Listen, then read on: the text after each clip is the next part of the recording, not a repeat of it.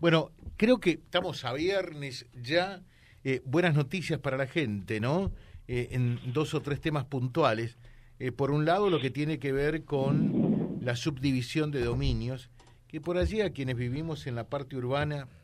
es un tema que mayormente no nos influye, no nos repercute, pero la gente que vive en el campo, en la zona rural, está pendiente de esta normativa que eh, de esta ley, que es de su autoría, eh, que fue aprobada por la legislatura y que está a punto de ser sancionada también por el Poder Ejecutivo Provincial y que va a permitir entonces dar solución eh, a muchos casos de, de, dominios rurales, ¿no? Así es, se conoce comúnmente como la ley de subdivisión de inmuebles rurales este, pero hay muchas familias que están viviendo, digamos, en la parte aquí urbana de las ciudades o de cualquier ciudad de la provincia y tienen eh, derechos, digamos, sobre propiedades que pertenecieron a, sus a sus padres en muchos casos. Entonces, eh, gracias a esta ley de la unidad económica famosa que, que está vigente en Santa Fe hace mucho tiempo, que en su momento el diputado Pividori logró la sanción de un proyecto similar, eh, se pudieron normalizar algunas algunas propiedades, o sea, lograr la subdivisión donde si son cuatro hermanos y, y el padre tiene 400 hectáreas, eh, que cada hermano sepa y sea titular de eh, de sus 100 hectáreas o de las que acuerde con el resto de los hermanos y del padre. Bueno, siempre las asociaciones a veces avanzan rápido, a veces se complican un poco, pero en definitiva eh, esta ley y, lo que estuvimos haciendo puntualmente el miércoles es eh, averiguando respecto de cómo está evolucionando, porque estaban trabajando en el decreto reglamentario, que por ahí están un poco atrasados, pero ahora además justo viaja el gobernador a Kuwait junto con el de Córdoba por el préstamo para el acueducto Santa Fe Córdoba. Entonces nos dijeron que en junio es muy probable que ya esté firmado y que una vez que esté firmado el decreto reglamentario y, publicado, este, tendrá vigencia la ley por cinco años. Por lo tanto, digamos, me parece que eh, esto está bien encaminado y aquellas familias que pueden estar eh, pueden tener hoy un condominio, lo que se llama condominio que es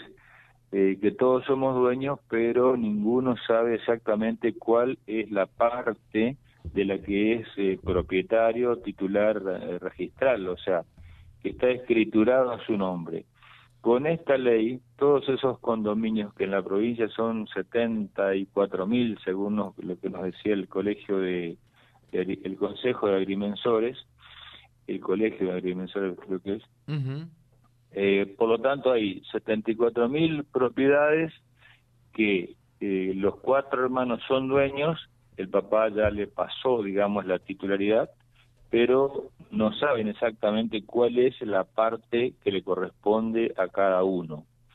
Con esta ley se va a poder lograr eso, para eso hay que hacer un acuerdo entre las partes, entre los herederos puntualmente, pero en, síntesis, la reglamentación está, hay mucha gente que vive en la parte urbana y tiene una parte del campo que exactamente no sabe cuál es. Con esto haciendo el trámite correspondiente, van a poder saber exactamente si son 40 hectáreas, 10, 10, 10 si son cuatro hermanos, digo. eh, si son 100 hectáreas serán 25, si son 400 hectáreas serán 100 hectáreas. Y eh, a lo mejor la actividad que se desarrolla en esas 400 hectáreas sigue siendo la que venía produciendo hasta ahora, digamos, puede ser algodón, puede ser maíz, puede ser girasol, pero cada uno tiene su parte registrada, mensurada y escriturada a su nombre, y esto no implica que haya que dividir el campo y que haya que dividir la unidad productiva. Puede seguir eh, desarrollándose la actividad que venía dándose, nada más que cada uno sabe, y bueno, puede planificar ahí a lo mejor, no sé, una casa de fin de semana o una casa para los hijos, tantas cosas, o sea, ser dueño y ser titular nos parece que es algo muy importante. Con esta ley, durante cinco años habrá plazos para poder este, eh, conocer exactamente cuál es, o sea, si es propietario, qué parte le corresponde registralmente hablando. Eh, esto lo averiguamos el miércoles y creo que es un paso adelante respecto de un poco de incertidumbre que teníamos eh, tiempo atrás, que lentamente va como madurando, digamos, la posibilidad real de registrar individualmente cada uno de ellos. Perfecto. Esto por un lado, por otro lado, no sé si tiene una pregunta usted o no. Sí, sí. Eh, tiene que ver con, se constituyó la Comisión de Obras Públicas y, hay noticias importantes para la comunidad de La Sarita, ¿no? Eh, en la mañana de ayer hemos eh, invitado a los integrantes de la comisión y nos reunimos este, primero para, para designar las autoridades de la comisión y luego hemos tratado varios temas y, y, firmado dictamen favorable de varios, creo que eran siete expedientes, nos quedaron dos para averiguar porque había algún detalle que había que chequear, no estaban, digamos, muy claros.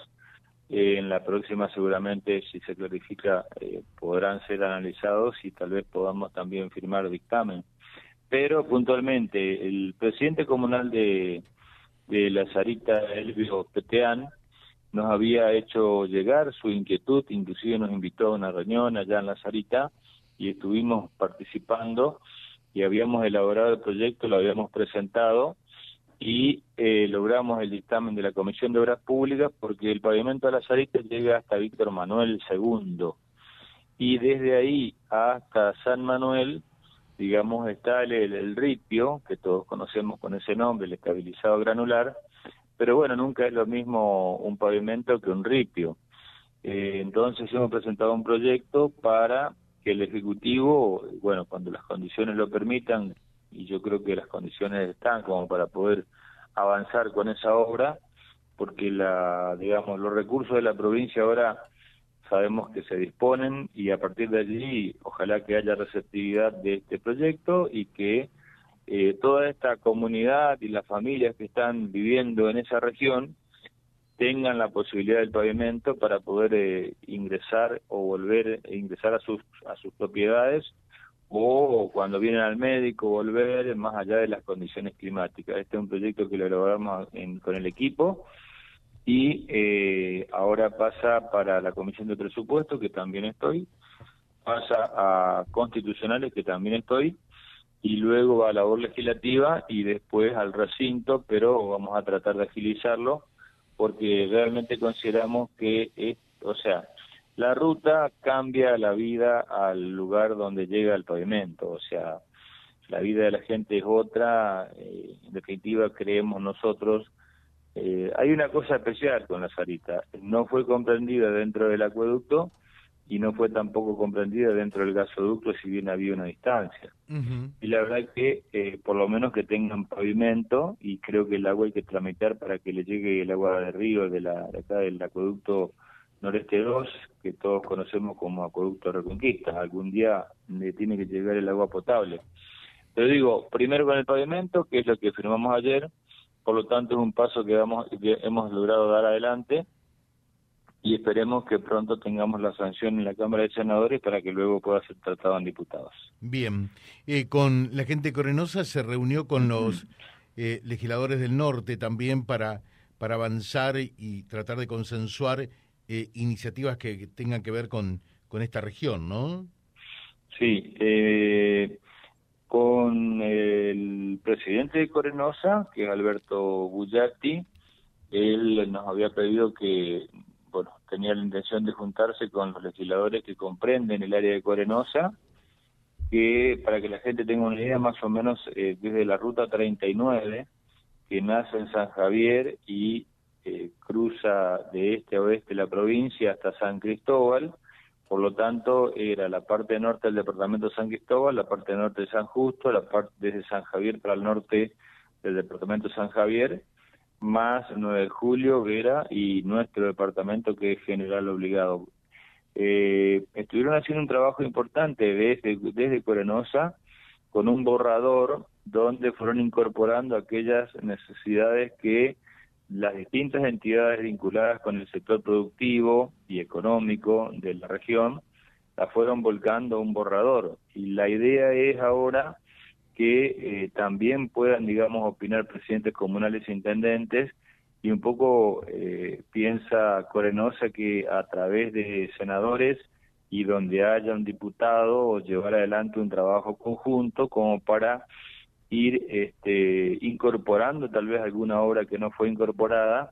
o por lo menos tomando conocimiento de este material más que importante. Y luego una cosa es que un diputado, que un senador, que un presidente comunal solo, eh, vamos a llamarlo así, gestione una obra para su localidad o para su distrito, y otra cosa es que haya, digamos, un equipo de personas que desde el punto de vista político, o sea, vinculados con la política o vinculados con la actividad privada, se gestionen eh, las necesidades que por algún motivo hasta ahora no fueron, eh, no obtuvieron respuesta de parte del Estado provincial y en algunos casos del Estado nacional. Claro. El tema de la ruta 11 ni hablar, el tema de una ruta transversal que una el este con el oeste, este, consideramos nosotros que son estratégicas fue una reunión muy productiva y eh, luego de esto habrá un trabajo en cada departamento y todo eso confluirá a una reunión, digamos, plenaria, un poco más amplia, donde tal vez se pueda llegar a un acuerdo para, o se conversará la posibilidad de llegar a un acuerdo para que luego del escrito ese todos tengamos como un manual de trabajo sobre el cual poder este, realizar las distintas gestiones para cada departamento. Lo que es Vera le tocará al senador de Vera, lo que es 9 eh, de julio será el senador de 9 de julio, San Cristóbal el que corresponde, San Justo y San Javier, junto con los intendentes, junto con el sector privado, procurando que la región norte de la provincia de Santa Fe este, tenga mejores condiciones para vivir, para curarse, para estudiar y principalmente para poder trabajar y para poder producir. Le digo un saludo, Marcón, que tenga un buen día.